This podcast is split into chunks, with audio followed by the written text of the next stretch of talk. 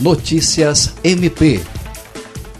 O Ministério Público do Acre requisitou à Polícia Civil a abertura de inquérito policial para apurar se policiais penais e agentes praticaram crime de tortura no presídio Francisco de Oliveira Conde, em Rio Branco. A requisição foi feita pelo promotor de justiça Thales Fonseca Tranim, da Promotoria Especializada de Tutela do Direito Difuso à Segurança Pública, após constatar indícios de tortura em uma inspeção realizada no pavilhão P, de onde quatro detentos fugiram no dia 13 de janeiro deste ano. Durante a inspeção, foram identificados três apenados que supostamente haviam sofrido lesões corporais produzidas por disparos de bala de borracha.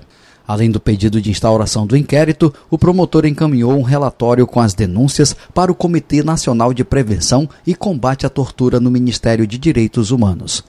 Da Agência de Notícias do Ministério Público do Acre, Jean Oliveira.